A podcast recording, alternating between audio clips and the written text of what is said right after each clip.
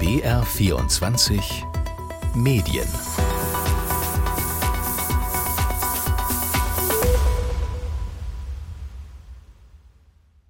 Herzlich willkommen. Das ist BR24 Medien. Ich bin Linus Lühring und das, was wir heute besprechen, das hat alle Zutaten, die eine gute Daily Soap braucht. Konkret eine Seifenoper aus dem Medienbusiness. Im Mittelpunkt der Axel Springer Verlag. Da wurden erst abfällige Äußerungen von Springer Vorstandschef Matthias Döpfner bekannt, über Ostdeutsche, die entweder Faschisten oder Kommunisten seien, oder auch umstrittene Aussagen von ihm zum Klimawandel. Es folgte eine halbgare schriftliche Entschuldigung. Ich weiß nicht, wie es Ihnen geht. Mir gelingt es nicht immer, private Nachrichten im korrekten Ton zu schreiben.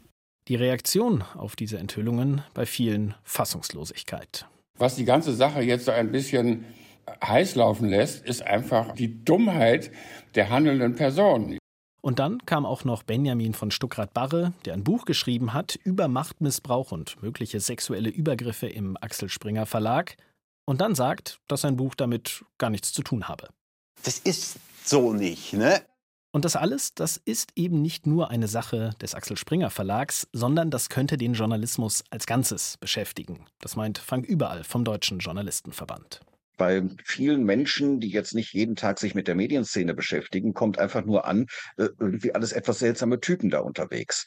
Das waren verschiedene Zutaten der Debatte im Schnelldurchlauf. Die Frage, die BR24 Medien heute stellt, was muss ich tun im Axel Springer Verlag? Was muss ich ändern? Wie kann diese Aufarbeitung gelingen? Und ist diese Aufarbeitung überhaupt gewollt? Antworten darauf unter anderem von Georg Streiter, er war jahrelang bei Springer, unter anderem auch Politikchef bei Bild, und von Annika Seel. Sie ist Journalistikprofessorin an der Uni Eichstätt-Ingolstadt. Erstmal sprechen wir jetzt aber über das Buch der Woche. Es heißt Noch wach? Fragezeichen. Benjamin von Stuckrad-Barre ist der Autor und das Buch, das wurde mit großer Spannung erwartet, weil schon klar war, dass es sich in irgendeiner Form um das drehen wird, was im Axel Springer Verlag passiert ist. Mein Kollege Knut Korzen, Literaturkritiker aus der BR Kulturredaktion, der hat noch wach in einer Nachtschicht gelesen und ich habe ihn als erstes gefragt, was dieses Werk denn jetzt ist. Ein Enthüllungsbuch, ein Schlüsselroman oder einfach nur amüsante Literatur? Es ist hochamüsante Literatur, das in jedem Falle. Und vielleicht kann man es so ausdrücken, so grandios wie Benjamin von Stuckrad-Barre einst 2012 gescheitert ist als Mediensatiriker, nämlich in Zusammenarbeit mit Helmut Dietl damals beim Film Zettel, so sehr triumphiert er in all seiner Helmut Dieteligkeit, um gleich mal ein Wort aus dem Roman, dem aktuellen, aufzugreifen, mit noch wach. Du hast es gleich in einer Nachtschicht gelesen, das Buch. Immer wieder betont Benjamin von Stuckert-Barre, dass dieses Buch, in dem er von einem Freund schreibt, der einen Fernsehsender besitzt, dass das alles nichts mit Springer zu tun habe und dieser Freund auch nicht der Springer-Vorstandsvorsitzende Matthias Döpfner sei. Gegenüber dem NDR-Medienmagazin ZAP hat er das so ausgedrückt. Das ist nicht auch nicht verklausuliert. Meine Geschichte bei Springer, jetzt aber in dem Fernsehsender Knickknack. Dr. Döpfner heißt der Freund Knickknack. Das ist so nicht, ne? Knut, das kann man nicht richtig ernst nehmen, dieses Dementi. Ich vermute, das hat eher juristische Hintergründe, dass er dann sozusagen sich dahinter verstecken kann und damit auch so ein bisschen schreiben und behaupten kann, was er möchte, oder? Das ist ein Schutzmechanismus, würde ich sagen. Aber man kann es ja schon ablesen an den ganzen Rezensionen. Es wird eins zu eins so gelesen. Und natürlich ist es so, auch mir gegangen bei der Lektüre. Der Freund, das ist Matthias Döpfner. Man weiß, dass Benjamin von Stuckrad-Barre zehn Jahre für Springer gearbeitet hat, sehr gut bezahlt wurde in dieser Zeit und dass Döpfner hohe Stücke auf ihn gehalten hat. Man weiß, dass sie sich dann irgendwann überworfen haben. Und man weiß natürlich genauso um die Rolle von Julian Reichelt. Man kennt Bild TV und wenn man diesen Krawallsender da beschrieben sieht im Roman, dann oder Brüllsender, wie er auch genannt wird, dann weiß man natürlich, das ist Bild TV. Hm, also die Beziehung zwischen Stuckrad-Barre und Döpfner, die war tatsächlich sehr eng. Ich habe gelesen, dass Benjamin von Stuckrad-Barre sogar der Taufpate vom Sohn von Matthias Döpfner war. Bevor wir weiter auf das Buch eingehen, Knut, Schauen wir vielleicht nochmal konkreter kurz auf die Person Benjamin von Struckrad-Barre. Also er ist ein Springer-Insider. Von 2008 bis 2018 hat er für diesen Verlag geschrieben. Wie würdest du ihn ansonsten charakterisieren? Was ist das für eine Person? Eine sehr schillernde Person, immer schon gewesen. Ein Mensch, der übrigens auch selbst mit sich sehr im Hader liegt, was man dem Roman auch anmerkt. Es ist nämlich nicht nur eine Mediensatire, sondern ebenso auch ein Buch über seine eigenen Gestörtheiten. Ich meine, er beschreibt darin, dass er in Therapie sich befindet. Der Erzähler ist nun mal zu lesen als Benjamin von Stuckrad-Barre. Er hat keinen Namen, aber das ist mehr oder minder er. Er ist erst gestört, er ist suchterkrankt gewesen lange Zeit. Also man hat es ja auch seinem Auftritt in dieser Woche im Berliner Ensemble angemerkt in eiserner Zappeligkeit. Also der ist, äh, er hat auch eigene Probleme mit sich herumzutragen und die thematisiert er auch durchaus in diesem Roman. Dann gehen wir jetzt mal genauer auf dieses Buch, auf diesen Roman ein. Knut, wie würdest du den Inhalt zusammenfassen? Wir haben jetzt schon gesagt, es geht um einen Fernsehsender. Gleichzeitig wechselt Benjamin von Stuckrad-Barre auch die Perspektive. Er beginnt mit einem Kapitel, in dem er die Erlebnisse einer jungen Frau beschreibt, die ein Verhältnis mit diesem ja, mit einem Chefredakteur anfängt. Vieles bleibt nebulös, aber dann ist es irgendwie doch wieder konkret. Ab dem zweiten Kapitel wechselt er dann in die Ich-Perspektive und schildert eben seine Erfahrungen in diesem Fernsehsender.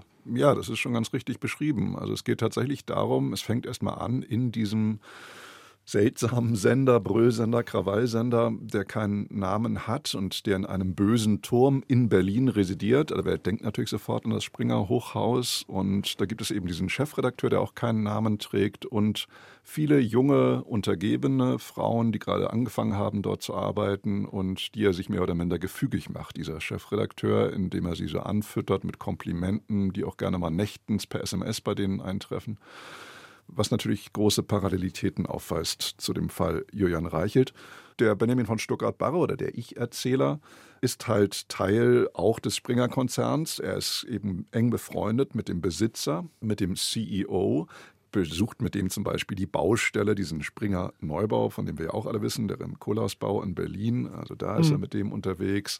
Er tauscht sich mit dem aus und er kriegt irgendwann sehr schnell mit, da gibt es Probleme mit diesem Chefredakteur, mit diesen Belästigungen junger Mitarbeiterinnen durch ihn und er versucht seinen Freund, den namenlosen CEO, davon zu überzeugen, dass er der Sache nachgehen muss, aber er kommt da nicht sehr weit. Der Freund laviert da immer so rum und sagt, naja, also das wird schon nicht so schlimm sein. Ich brauche aber konkrete Beweise. Du musst mir Namen liefern. Und er sagt, ich werde den Teufel tun und dir Namen liefern. Das muss schon anonymisiert alles geschehen. Und es zieht sich und zieht sich und irgendwann wird dann auch eine Videokonferenz einberufen. Vieler Springer, Mitarbeiterinnen, ich sage jetzt immer Springer, es heißt natürlich nicht Springer im Buch, aber man denkt mal daran. Also dieses großen Multimedia-Hauses, die sich dem Erzähler gegenüber offenbaren und sagen, mir ist dies und jenes widerfahren und der notiert sich das alles. Tolles Kapitel übrigens, diese Videokonferenz, grandios geschrieben, weil Stuttgart-Barre auch dieses unfassbare Talent hat, der mit dem absoluten Gehör für unsere Sprache. Also so wie Menschen reden, so schreibt er das einfach auf. Ja, und er scheitert letzten Endes daran, äh, das der Öffentlichkeit präsentieren zu können, was da an Verwerflichem passiert ist im Sender. Und das holt er jetzt mit diesem Buch nach. Kann man das so sehen? Das kann man so sehen, ja. Und ich finde das ja fantastisch, dass gerade nun ausgerechnet die Fiktion, die Literatur im ganzen Zusammenhang hier so eine große Rolle spielt. Also das ist ja selten so, dass Bücher so stark in die Wirklichkeit eingreifen und hier ist es mal einem Roman tatsächlich gelungen und das ist doch ein Grund, den Wert der Literatur auch mal wieder hervorzuheben und zu feiern. Da kommt der Literaturkritiker durch. Die Frage ist ja, wenn man über das Ziel des Buches spricht, ob Benjamin von Stuckrad-Barre da auch Vorgänge rund um Machtmissbrauch, um andere Probleme im Axel Springer Konzern aufklären kann. Es gab ja tatsächlich diese Erwartungen im Vorfeld teilweise.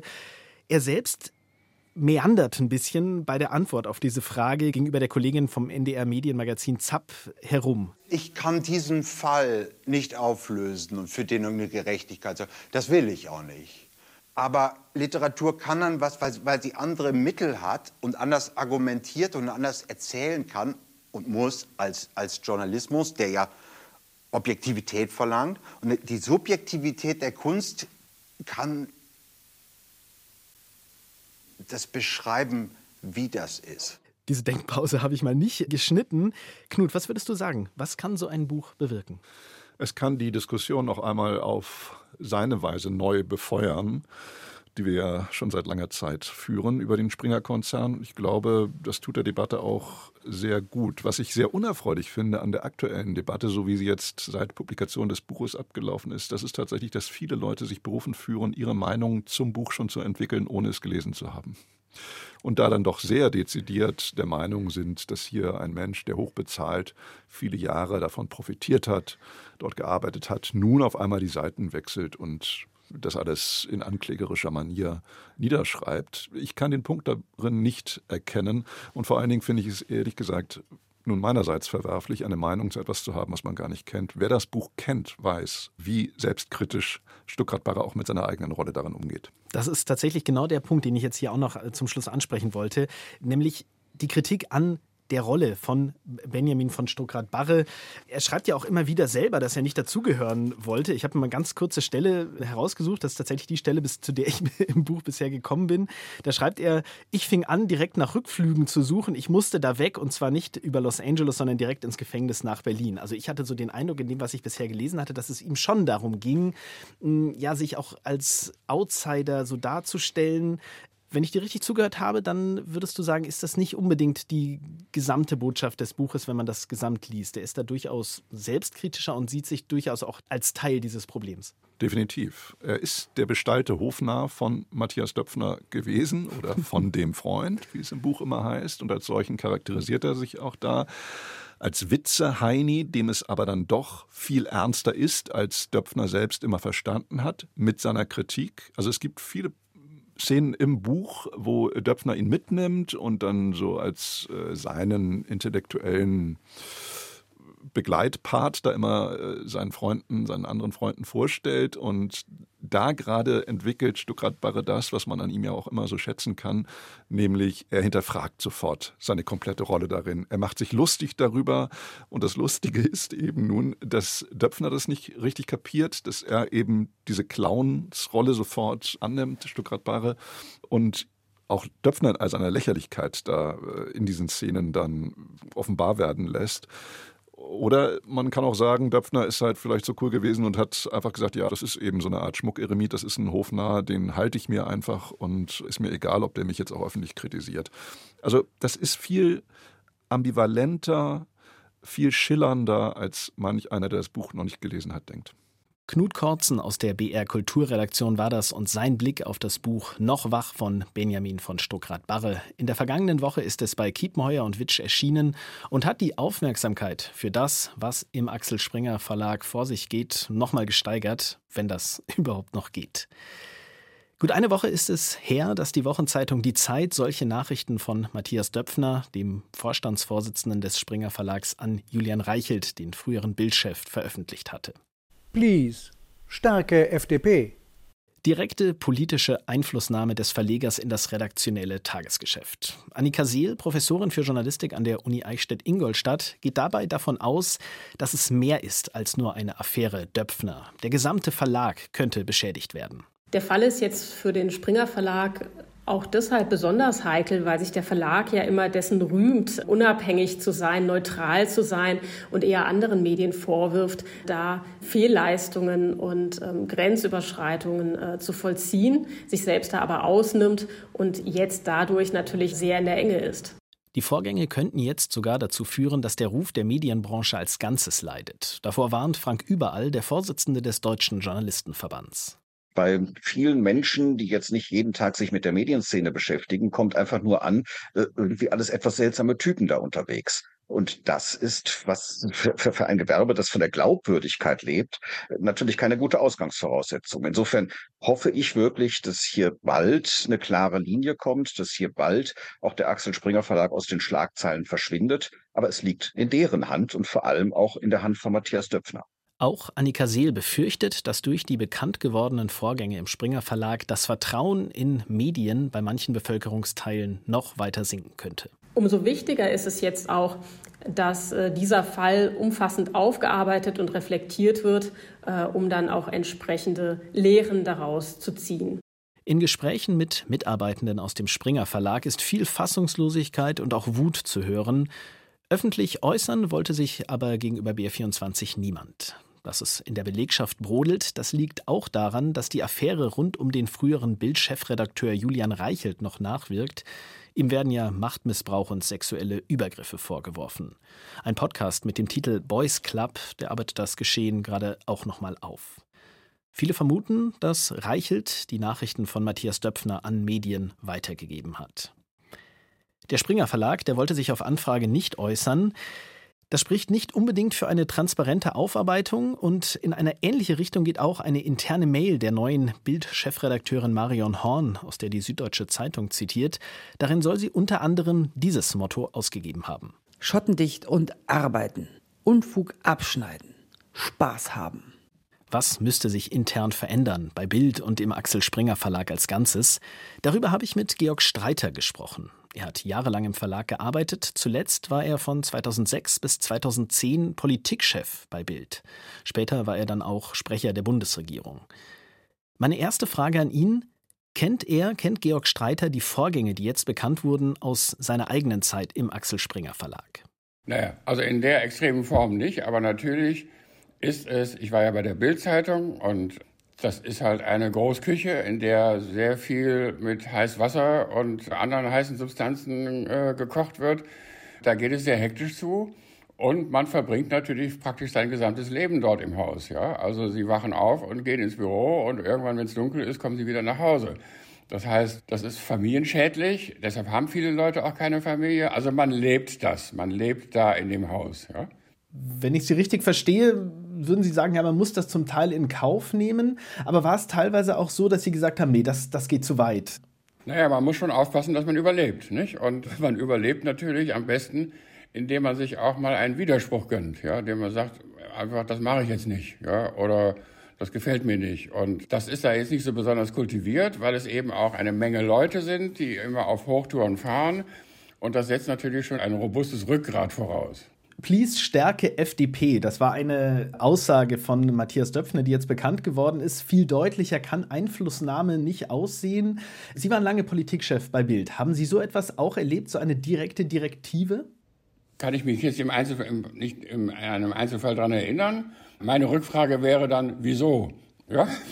Man kann sagen, ja, okay, dann äh, stärken wir die FDP oder man fragt einfach mal, wieso? Ja, oder generell oder in einem gewissen Punkt. Natürlich wird in einer politischen Redaktion auch politisch diskutiert. Das ist in jeder Redaktion so. Und natürlich hat jeder Redakteur und Volontär diese oder jene politische Meinung, aber das kann man ja diskutieren. Und dann kann man zu dem Schluss kommen, man könnte die FDP mal stärken, aber das so als schnöde äh, generelle Anweisung ist auch ein bisschen platt, ne? auch so wie es formuliert war. Und man sieht es ja auch ehrlich gesagt, ja, also der Ulf Poschardt, der Chef von der Welt, der ist ja praktisch wie so ein Pressesprecher der FDP ja, und schwenkt immer die Fahne der Freiheit, egal wo, ist immer die Freiheit bedroht. Also das ist natürlich völlig übertrieben. Das heißt, nochmal konkret nachgefragt, so etwas hat es zu Ihrer Zeit in dieser Eindeutigkeit nicht gegeben, würden Sie sagen? Also so, so plump und platt und apodiktisch nicht. Aber natürlich haben wir auch über Fachgeschichten diskutiert und haben uns dann irgendwie auf eine Linie geeinigt und gesagt, also okay, also entweder was ja das Ideale ist und was eigentlich auch die Aufgabe eines, eines Redakteurs ist, dass man einfach irgendwelche Konflikte beschreibt. Man muss sich ja gar nicht auf eine Seite schlagen. Das ist eigentlich das Optimum. Und wenn man dann irgendwie das Gefühl hat, das läuft alles in die falsche Richtung, kann man ja auch in der Auswahl von Gesprächspartnern oder was auch immer versuchen, der ganzen Sache einen gewissen Drall zu verleihen. Aber das funktioniert natürlich nicht unbedingt gut, wenn das der Chef anordnet, sondern wenn man da einer Meinung ist. Ja das, worüber wir jetzt sprechen, was alles bekannt geworden ist und ans Licht kommt, was ist aus Ihrer Sicht der Grund dafür, dass Axel Springer jetzt so stark in die Diskussion geraten ist? Also Axel Springer hat ja immer die Gemüter erregt. Ja, seit, seit es Axel Springer gibt, gibt es Leute, die fordern enteignen Springer. Es gibt Leute, die sagen, das sind die einzig wahren Demokraten im Land, wie auch immer. Was die ganze Sache jetzt so ein bisschen heiß laufen lässt, ist einfach auch, ehrlich gesagt, die Dummheit der handelnden Person. Ja? Und ich sag mal, wenn ich Matthias Döpfner bin und ich bin der große Vorstandsvorsitzende und fühle mich mächtig und meine, ich müsste da also meine Blätter auf Linie bringen und schreibe solche Geschichten, das macht man halt nicht. Ja? Also sowas kann man am Telefon sagen, aber man schreibt doch nicht was auf, was einem hinterher auf die Füße fällt. Und das ist deshalb so dumm, weil ja Döpfner und der Julian Reichelt ja dann auch, die ernähren sich ja davon, dass andere Leute solche Dummheiten machen. Ja, also wenn irgendwelche Promis peinliche SMS verschicken oder WhatsApp-Nachrichten, na, das ist doch der Honig, von dem die leben. Ja, das heißt, die wissen doch genau, wie es funktioniert. Und das sind wirkliche Anfängerfehler von sogenannten Top-Leuten. Das kann ja nicht sein. Und deswegen explodiert das da gerade so schön, ja. Wie bewerten Sie jetzt, wenn wir nochmal konkret auf Matthias Döpfner blicken, wie bewerten Sie jetzt seinen Umgang mit der aktuellen Situation, konkret auch seine Entschuldigung, die er ja vor, einer, vor etwa einer Woche veröffentlicht hat? Ja, ich muss sagen, ich bin völlig überrascht, wie laienhaft das so geschieht. Also ich meine, das ist doch ein professionelles, eines der größten europäischen Medienunternehmen. Und dann lassen die ihren Vorstandsvorsitzenden da so rumhampeln. Also er hat sich ja gar nicht so richtig entschuldigt. Er hat es irgendwie versucht zu rechtfertigen. Und äh, er hätte auch einfach sagen können, das hätte ich nicht schreiben sollen. Ja? Oder trotzdem mache ich mir Sorgen über Ostdeutschland. Also äh, das ist so ja weicheiig. Ja? Sie waren Jahrzehnte bei Bild im Axel Springer Verlag, haben viele Bekannte dort, noch immer nehme ich an. Was hören Sie? Wie ist die Stimmung jetzt, wenn es jetzt darum geht, die Aufarbeitung im Verlag intern? Glauben Sie trotz allem, dass es da so ein offenes Klima gibt, ein offenes Diskussionsklima? Matthias Döpfen hat ja auch eingeladen, kommt zu mir in die Küche, in die Kitchen, wie er gesagt hat, sprecht mich an. Wie optimistisch sind Sie da, dass es da wirklich eine, eine Aufarbeitung gibt, eine offene Auseinandersetzung? Ja, da bin ich bei Matthias Döpfner überhaupt nicht zuversichtlich, sondern sehr pessimistisch. Da glaube ich ihm kein Wort. Ich meine, das haben ja alle die Frauen erlebt, die dort Sachen erlebt haben, die man nicht erleben möchte, dass man vom Chef angebaggert wird. Und denen wurde auch gesagt, komm zu mir. Und sie haben eigentlich nur Probleme bekommen. Ja, und sie haben eine, eine interne Aufarbeitung bekommen, die ihnen nicht geholfen hat. Und nach der Erfahrung würde ich mich auch nicht vertrauensselig an Matthias Döpfner wenden. Ja, das ist nach außen deklariert, aber es ist halt nicht gelebt. Und ich glaube, er meint das auch, also er tut so, als wenn er es ernst meint, aber in Wahrheit will er nur den Müll wegräumen. Ja. Was muss ich aus Ihrer Sicht jetzt tun im Axel Springer Verlag, auch um Glaubwürdigkeit, um Vertrauen wiederherzustellen? Da habe ich auch lange drüber nachgedacht. Mir fällt überhaupt keiner ein, wo man jetzt sagen würde, das wäre jetzt der ideale, tolle neue Springer-Chef. So, also ich glaube, Döpfner müsste jetzt mal seine Midlife-Crisis endgültig überwinden und auch einfach mal sich zurückschrauben oder vielleicht mal zum Therapeuten gehen oder sowas dass man sozusagen die eigene mal runterkommt von dem Trip, ich bin so wahnsinnig bedeutend für die Welt und für meinen ganzen Verlag. Sondern, ich meine, der hat den Verlag ja gerettet, muss man ja mal sagen. Also Springer war ja wirklich das erste Medienunternehmen in Deutschland, die überhaupt das Thema Digitalisierung erkannt haben. Ja? So, und der Verlag, wenn der heute noch nur Papier machen würde, wäre die ja schon längst pleite. Also er hat ja wirklich Gutes geleistet. Aber dann kommt halt immer bei so Leuten, wenn sie zu viel Geld verdienen und zu viel Ruhm und Ehre haben, dann wollen sie wichtig sein. Und also ich habe an anderer Stelle mal gesagt, vielleicht, also er, er streckt, streckt seine Fühler jetzt nach Amerika aus, will da groß einsteigen und bei Politico und hält das für das größte Medium von Amerika. Vielleicht geht er mal nach Amerika und wird dann da ganz wichtig und dann können die hier in Deutschland in Ruhe ihre Arbeit machen. Eine Karriereberatung von Ihnen für Matthias Döpfner. Ich würde zum Abschluss, Herr Streiter, gerne noch mit Ihnen über Ihre persönliche Rolle sprechen. Sie haben gesagt am Anfang, wenn man bei Bild ist, auch bei Axel Springer ist, dann lebt man das, dann äh, von morgens bis abends. Jetzt kritisieren Sie Ihren ehemaligen Arbeitgeber ganz, ganz deutlich. Warum tun Sie das? Warum stellen Sie sich so deutlich gegen Ihre, ja, für Ihre Familie? Naja, wie es in unserer Familie so ist, also ich möchte eigentlich diese Familie ja retten. Ja, also ich finde die Bildzeitung wichtig. Also die Bildzeitung soll es geben und die soll ihr Publikum haben. Und die Bildzeitung ist krawallig und sie soll auch unterhaltsam sein, was sie zu Julian Reichels Zeiten nie war. So, ist ein Unterhaltungsprogramm. Und ich finde, da muss man dann auch sagen können, wenn man das Gefühl hat, das läuft in die falsche Richtung. Also die hatten ja unter Julian Reichels eine Phase, wo sie wirklich nicht AfD-Politik betrieben haben, aber deren Sprache übernommen haben und wo so Worte wie Schande plötzlich dauernd in der Zeitung standen, ja, Staatsbesuch der Schande und sowas alles. So, und da habe ich mich immer gegen gewehrt, aber nicht in der Absicht, denen zu schaden, sondern in der Absicht, das Gute zu fördern, ja, und das Schlechte eben zu vermeiden. Und jetzt lief halt ganz viel schlecht und deswegen habe ich auch ganz viel dazu gesagt, aber es ist auch ein bisschen ich möchte mir auch meinen eigenen Lebenslauf nicht versauen. Ich meine, ich habe da 16 Jahre meines Lebens gearbeitet Und ich möchte ja nicht 16 Jahre meines Lebens in einer kriminellen Organisation verbracht haben, ja, sondern in einem anständigen Unternehmen, ja. Abschließende Frage, Herr Streiter. Wie optimistisch sind Sie, dass der Axel Springer Verlag, Ihr ehemaliger Arbeitgeber, wieder in ruhigeres Fahrwasser gerät? Das ist schwer einzuschätzen. Ich würde mal sagen 50-50. Aber möglicherweise regelt das ja dann auch der Markt. Also ich meine, die merken ja auch, wie sie ihre Marke beschädigt. Also Döpfner merkt ja, dass er die Marke beschädigt. Und es war ja früher so, dass zum Beispiel die Bildzeitung ja praktisch den ganzen Gewinn zum Unternehmensgewinn beigesteuert hat. Das sind jetzt andere digitale Sachen. Also die Bildzeitung hat auch nicht mehr diese Bedeutung. Naja, und Springer muss halt einfach aufpassen, dass sie da nicht untergehen. Ja? Und wenn sie jetzt auf dem amerikanischen Markt äh, unterwegs sind, dann können sie sich solche Sachen, wie sie jetzt gelaufen sind, eben auch überhaupt nicht leisten. Ne? Georg Streiter und sein warnender Blick auf das, was bei seinem früheren Arbeitgeber, dem Axel Springer Verlag, passiert. Streiter war mehrere Jahre Politikchef bei Bild. Teilweise wurden auch Rufe nach dem Rücktritt von Matthias Döpfner laut. Dass es dazu kommt, ist allerdings eher unwahrscheinlich, denn er ist nicht nur Vorstandsvorsitzender des Springer Verlags, sondern auch Miteigentümer. Unter den Anteilseignern verfügt Matthias Döpfner über mehr als 40 Prozent der Stimmrechte. Mit Spannung wird erwartet, ob und wie sich der US-amerikanische Investor KKR zu der Affäre äußern wird. KKR verfügt über rund ein Drittel der Anteile. Das könnte interessant werden, denn die Journalistikprofessorin Annika Seel unterstreicht das, was Georg Streiter auch angedeutet hat. In den USA wird das, was bei Axel Springer passiert, ganz genau beobachtet. Denn äh, dort ist sicherlich die interne Pressefreiheit und die Unabhängigkeit der Redaktion, da wird in dem öffentlichen Diskurs vielleicht noch mal sensibler darauf reagiert, dass es dort auch wirklich diese Unabhängigkeit gegeben ist. Und da ist nach der Causa Reichelt jetzt die Causa Döpfner äh, sicherlich nicht hilfreich. Die Affären um den Vorstandsvorsitzenden des Springer-Konzerns Matthias Döpfner und den ehemaligen Bild-Chefredakteur Julian Reichelt, die schütteln den Springer-Konzern ordentlich durch. Das hat diese Folge von BR24 Medien gezeigt. Und das Ende, das könnte noch nicht erreicht sein. Unter anderem planen verschiedene Seiten juristische Schritte gegen das Buch von Benjamin von Stuckrad-Barre, so heißt es.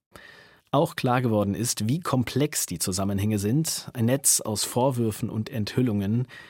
Deswegen verlinke ich in den Shownotes nochmal unter anderem die Rezension des Buchs von Benjamin von Stuckrad-Barre, die Knut Kortzen geschrieben hat, und weitere Artikel und Analysen.